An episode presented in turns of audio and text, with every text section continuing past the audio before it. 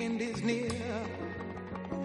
And so I got to face the final curtain. Es la tarde de Dieter, con Dieter Brandau.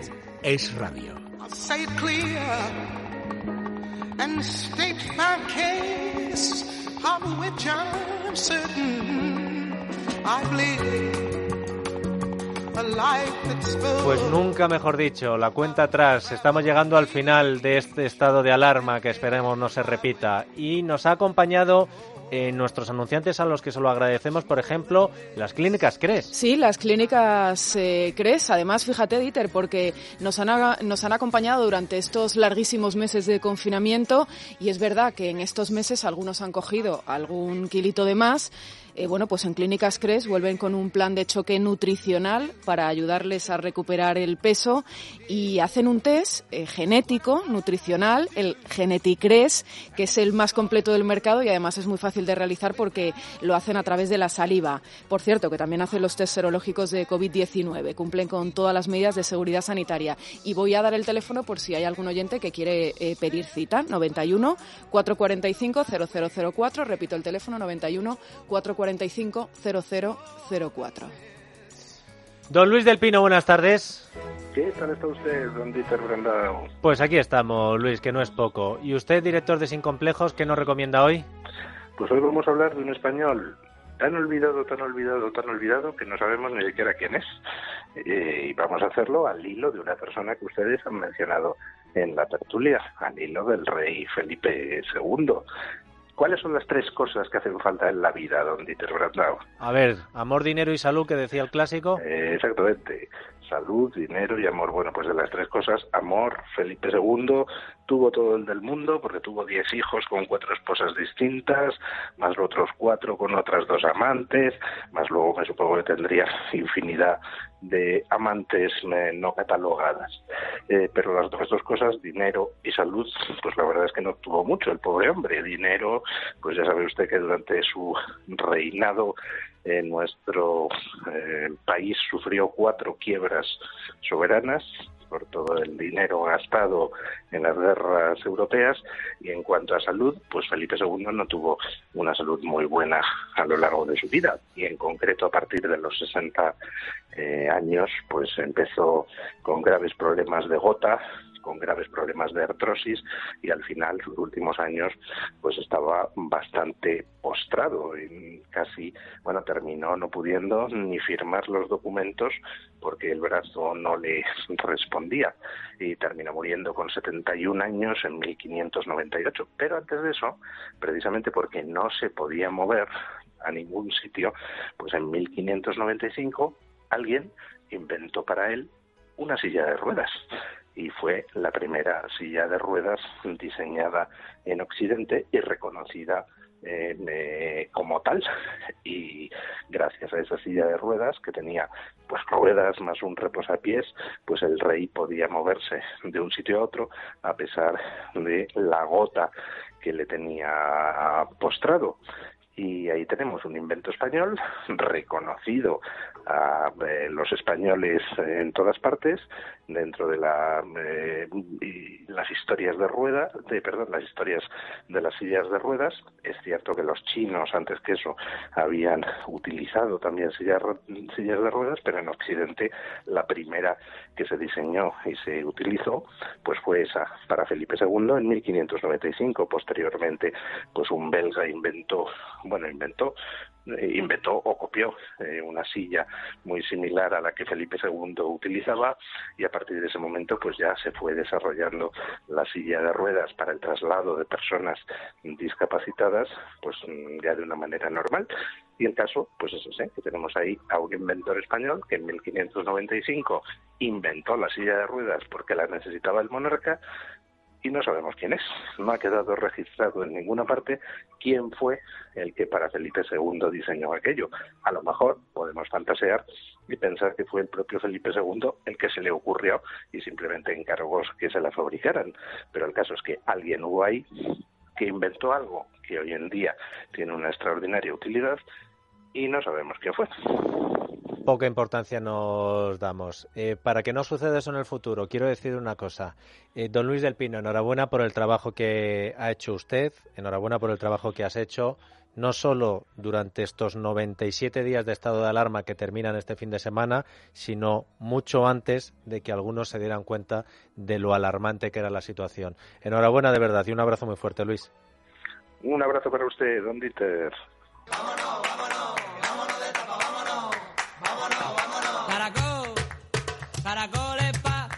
Alejandro Vara, buenas tardes.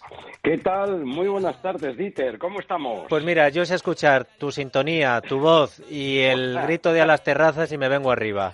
Y ahora ya también a las barras, ya, dentro ¡Hombre! de unas horitas, Dieter. Por unas fin, horitas. por fin. Con prudencia, son el 60% del espacio de las barras. Eh, a mí me parece muy bien, me parece muy bien como lo está haciendo la comunidad.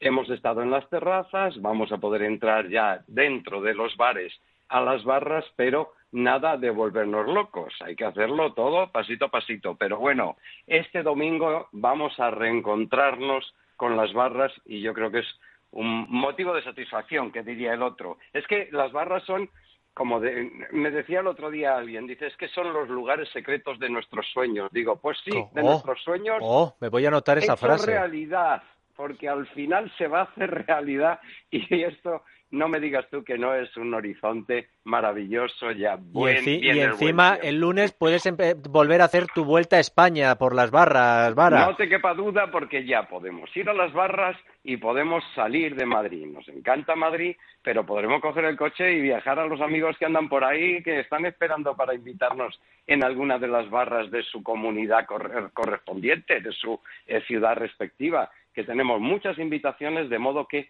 yo creo que no voy a parar de coger el coche y recorrerme este verano toda España, porque fuera de España va a ser complicado que salgamos. Y además las barras no son iguales. ¿Cuál nos recomiendas hoy, Vara? Pues mira, la verdad es que pasé el otro día y es una joya, una auténtica joya, Taberna Verdejo. Ya hemos hablado de ella, la recomendamos vivamente. Es una joya muy pequeñita, está en la calle Espartinas, eh, donde hay varios locales que están muy bien, por cierto, porque hay una bistroteca que también nos gusta bastante. Pero la Taberna Verdejo es como mm, toda la quinta esencia de lo bien hecho, del bien gusto. Es pequeñita, tiene una barra mínima para tres personas, de modo que será para una y media, y luego una contrabarra, por así decirlo, que eh, pues caben también otras. Bueno, en fin, pequeñito, y tiene cuatro o cinco mesas. Es un grupo de damas con un cocinero que atienden el local fantástico, son ellas las propietarias, y que, bueno, tiene fama de ser uno de los sitios donde mejor hacen el escabeche de Madrid. Ojo. El escabeche lo bordan, eso es verdad. Hacen un solomillo de cerdo ibérico escabechado, que eso es, por favor, dices, encárgalo, no sea que el día que vayas no lo tengas, pero también tienen, eh, nosotros ya sabes que tenemos la debilidad de las albóndigas, que no en todas partes las hacen bien. De hecho, veces- de hecho, cada vez en menos sitios las hacen bien, Bueno, bien. Mira, te digo que el otro día me llevé un chasco porque fui a un sitio muy recomendado que yo no había ido nunca, está en uno de los eh, pueblos de los alrededores de Madrid.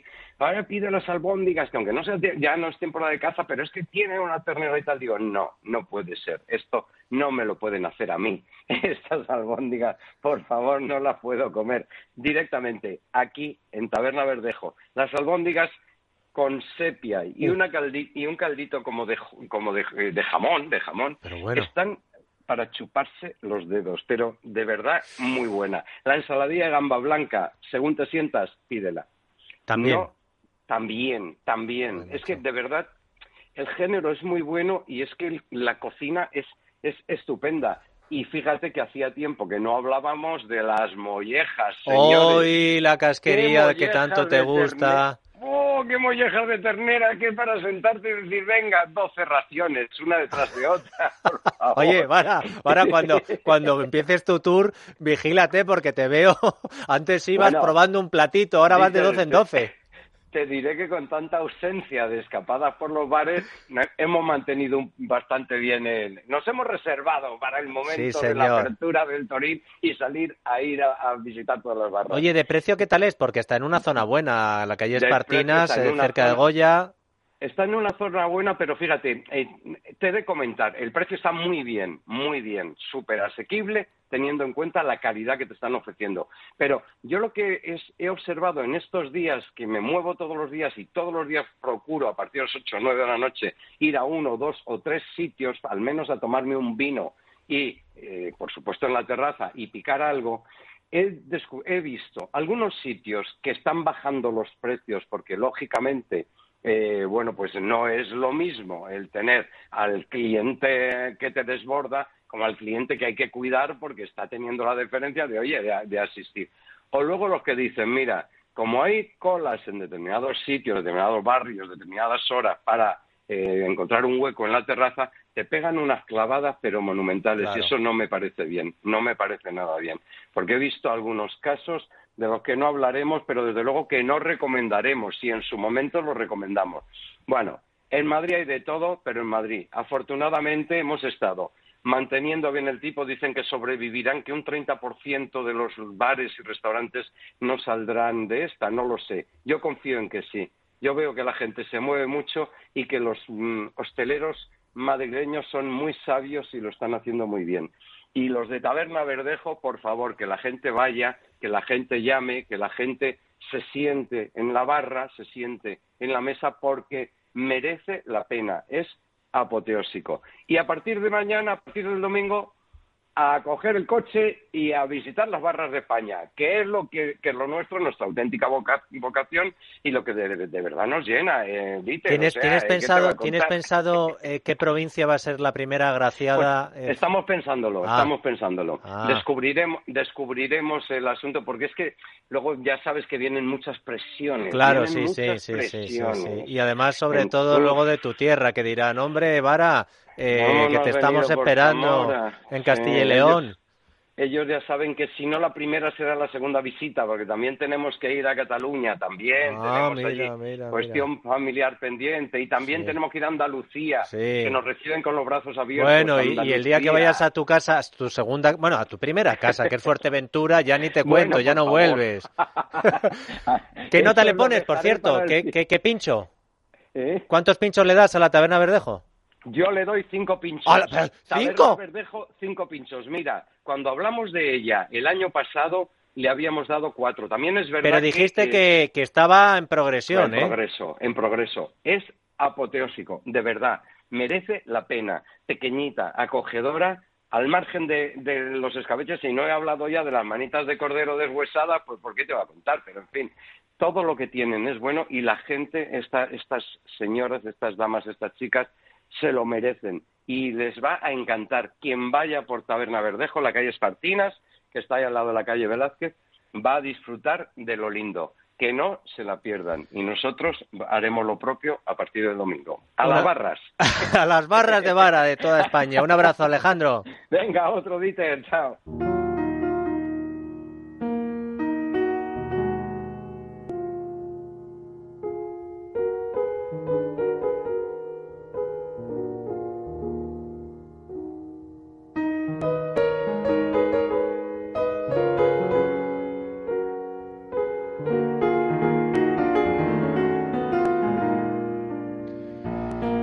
Andrés Amoros no solo es una persona que para hacer las recomendaciones mira el calendario y está pegada a las fechas, efemérides, eh, también está pegado a la actualidad. Andrés, buenas tardes. Buenas tardes, Edita. Mira, antes de nada aclaremos, esta música que está sonando es de un compositor catalán, Federico Montpou, un verdadero genio. Yo tuve la oportunidad de conocerlo. Hay gente que lo compara con Chopin, fíjate, nada menos, su música de piano, pero que utiliza temas populares catalanes y los hace universales. Y por eso me ha parecido oportuno pues poner esta música eh, porque hemos cambiado de tema. Eh, tú sabes que yo iba a comentar hoy a Alberto Sordi porque se cumplía el centenario de su nacimiento, lo haremos la semana que viene, pero claro, hemos recibido la triste noticia de que ha muerto muy joven Carlos Ruiz Zafón, con 55 años. Ha muerto de cáncer en Los Ángeles, en Malibú, donde él vivía, y ha sido un autor de bestseller, en fin, verdaderamente excepcional en el ámbito hispánico, no tiene comparación. Bueno, situemos un poquito al oyente. Mira, todas sus obras yo las fui comentando con Federico. Recuerdo que este es un señor que primero publicó una serie de novelas juveniles, eh, aprendió ahí el oficio bien, luego escribió guiones en Estados Unidos, donde residía, y finalmente acertó plenamente con una tetralogía, cuatro tomos, que tienen un título común que se llama el laberinto, perdón, el cementerio de los libros olvidados. Ese es el título común, el cementerio de los libros olvidados, que son cuatro volúmenes. La sombra del viento, el juego del ángel, el prisionero del cielo y el laberinto de los espíritus. Y dicen que ha vendido algo así como de la primera 15 millones de ejemplares. Bueno, ¿Qué clase de libros son estos? Eh, pues mira, hay una fórmula que nosotros usamos, eh, no, espero que me perdonen la pedantería. Esto es una novela, claro, un bestseller, pero de calité, es decir, con cierta dignidad literaria, que busca dirigirse al gran público, pero, en fin, eh, con un nivel más que aceptable. Si quieren lo comparamos, pues Pérez Reverte, mm, Humberto Eco, y por supuesto que tiene un modelo clarísimo. Es recuperar la tradición del folletín de misterio, es decir, Alejandro Dumas, eh, Eugenio Sue, lo que se llamaba Dickens, por supuesto, lo que se llamaba aquí el folletín, la novela de Peseta, Los Miserables. En una de sus novelas cita Los Misterios de París. Bueno, en su momento también se publicaron Los Misterios de Madrid, pues esto podía llamarse en conjunto Los Misterios de Barcelona y la metáfora inicial, que además a mucha gente le ha sido pues muy, muy simpática, es un hallazgo que es a partir de una librería.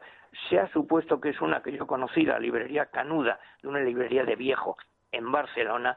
Lo que él encuentra, Leo, son salas, bifurcaciones, puentes que conducían a cámaras ocultas, escaleras en espiral, pasarelas, cientos de miles de libros que esperaban hallar su lector.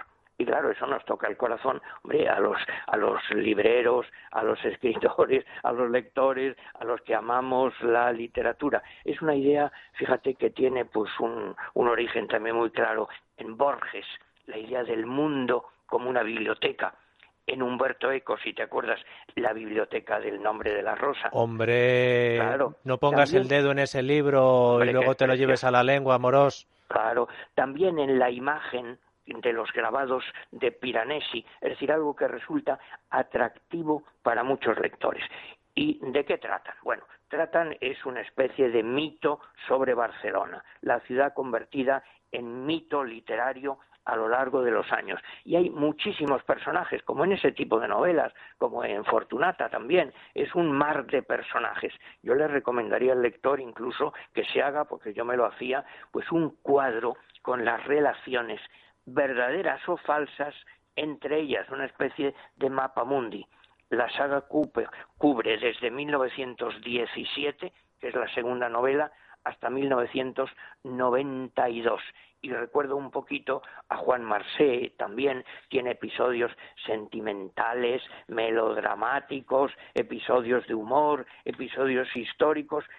Todo al final es como un laberinto enorme que encaja, porque lo que va a escribir un personaje es lo que nosotros hemos leído y la saga queda cerrada. Bueno, valoración. Eh, pues mira, tiene un problema evidente que para unos será bueno, para otros será malo. Son novelas muy gordas. Hoy, cuando me ha dicho mi mujer que acaban de decir que ha muerto, me ha, claro, me ha sorprendido dolorosamente, pues tan joven, a los 55 años, le he dicho, sí, mira, aquí tengo la última novela eh, toma el laberinto de los espíritus, me ha dicho mi mujer, no me la des, que no puedo con ella, que me duele la, la muñeca, tiene 925 páginas.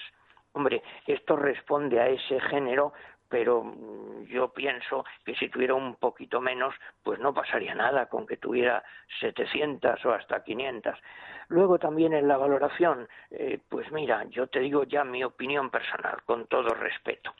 Esto es una obra de género igual que hay películas de género, dices, oye, esto es un western, esto es una serie B, esto es una, eh, es una de, de la mafia. Bueno, pues esto es lo que solemos llamar un pastiche. Todo son modelos literarios, cinematográficos, hay multitud de referencias a películas, a Johnny Guitar, a toda clase de personajes. Todo está bien, todo es digno, pero sigue unos esquemas. ¿eh? Hay un enredo muy grande, nos vemos atrapados en él. Bueno, no es verdaderamente original, no es nada nuevo, es una obra bien hecha, es, con todo respeto lo digo, un mecanismo que funciona muy bien, pero claro, hombre, de cara al verano está bien, pero para el lector medio 900 páginas o 700 son muchas, hay que tener tiempo en todo caso no se le puede negar pues el, acierto que ha tenido pues para ser un autor de un éxito mm, que no tiene comparación en la novela española reciente. Así que pues eh, lamento naturalmente que haya muerto tan joven una persona con un en fin con un talento indudable para convertir a Barcelona en un gran mito literario. Y si me permites, todavía digo una cosa, porque ha habido una oyente que hoy os ha recomendado mm, el cumpleaños de alguien de su familia. Si no me equivoco, esta oyente es doña Belén Luaces. Eh, no, pues yo he recordado que esta señora fue amabilísima porque nos mandó un mensaje hace algunos años, era profesora de español en Suiza, y ponía nuestros programas a sus alumnos para a sus alumnos de español un poquito para que, eh, en fin, se acostumbraran, se supone, a un cierto acento español, a la forma de hablar española. Así que también todo mi recuerdo y mi cariño para la gente que nos escucha en Suiza, o ella nos escuchaba en Suiza y luego en Valladolid. Así que un abrazo para Belén Luaces. Y si tienen ánimo para leerlo, pues que lean a Ruiz Zafón, pero con tiempo en el verano. Eso cada uno ha de medir sus fuerzas. Andrés Amorón, muchas gracias por todo, como siempre. Un abrazo muy fuerte. Un abrazo, gracias, Dieter. gracias por la compañía que nos has hecho en estos oh, meses de confinamiento. Gracias a vosotros.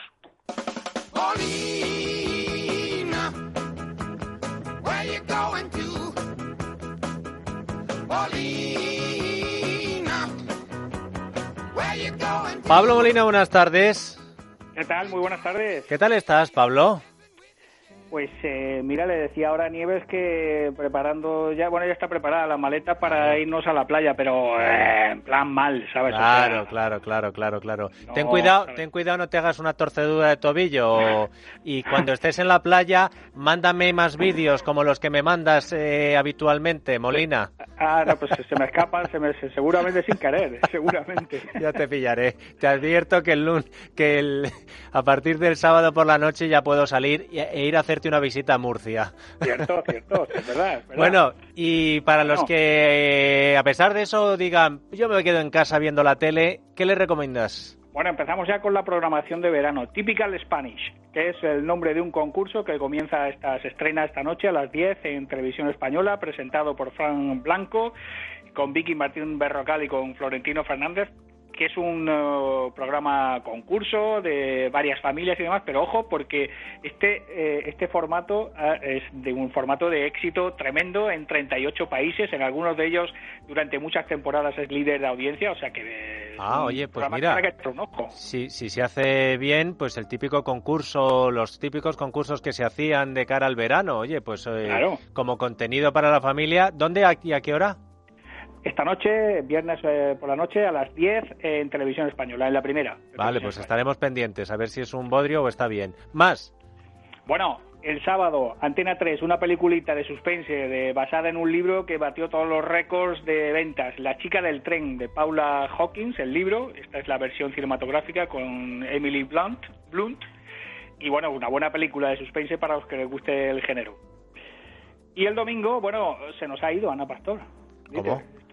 Se nos ha ido de vacaciones ya. Los progres esto es que trabajan muy poco. toman vacaciones mira, muy rápido. Mira que se lo ha currado, ¿eh?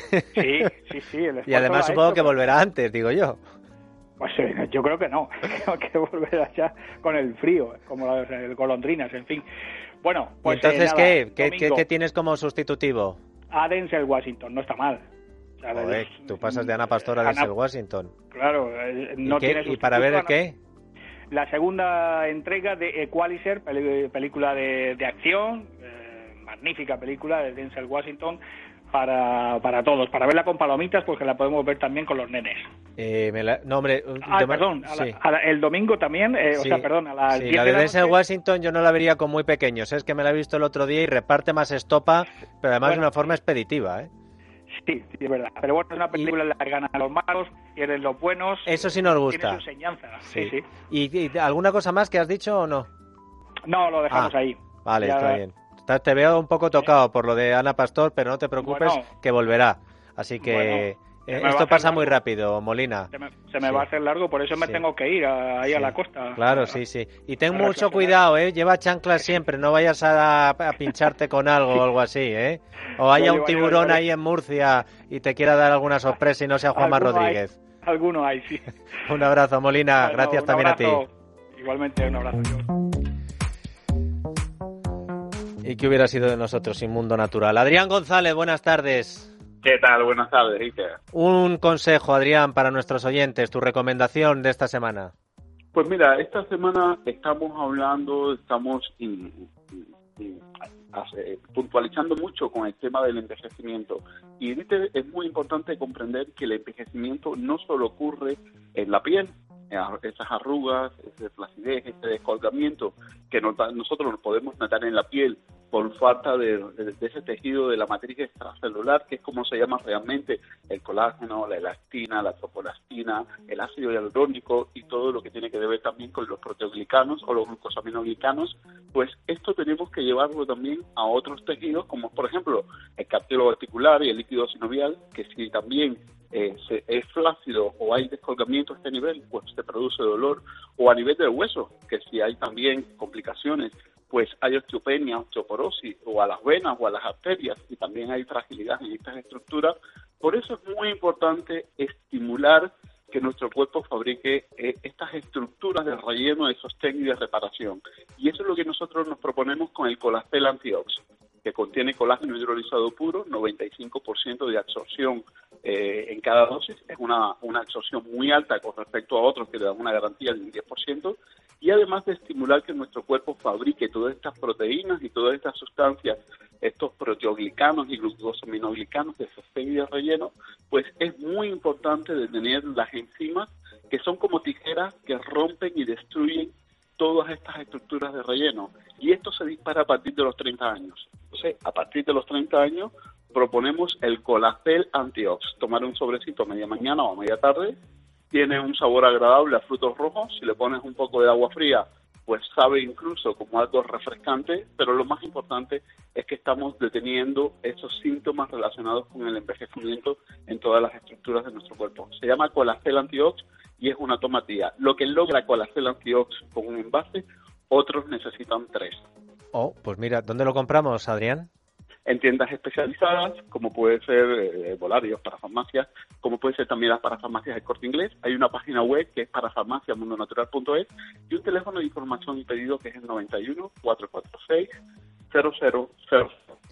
Adrián, un abrazo muy fuerte para ti también y muchas gracias. Gracias, Dieter. Hasta la próxima.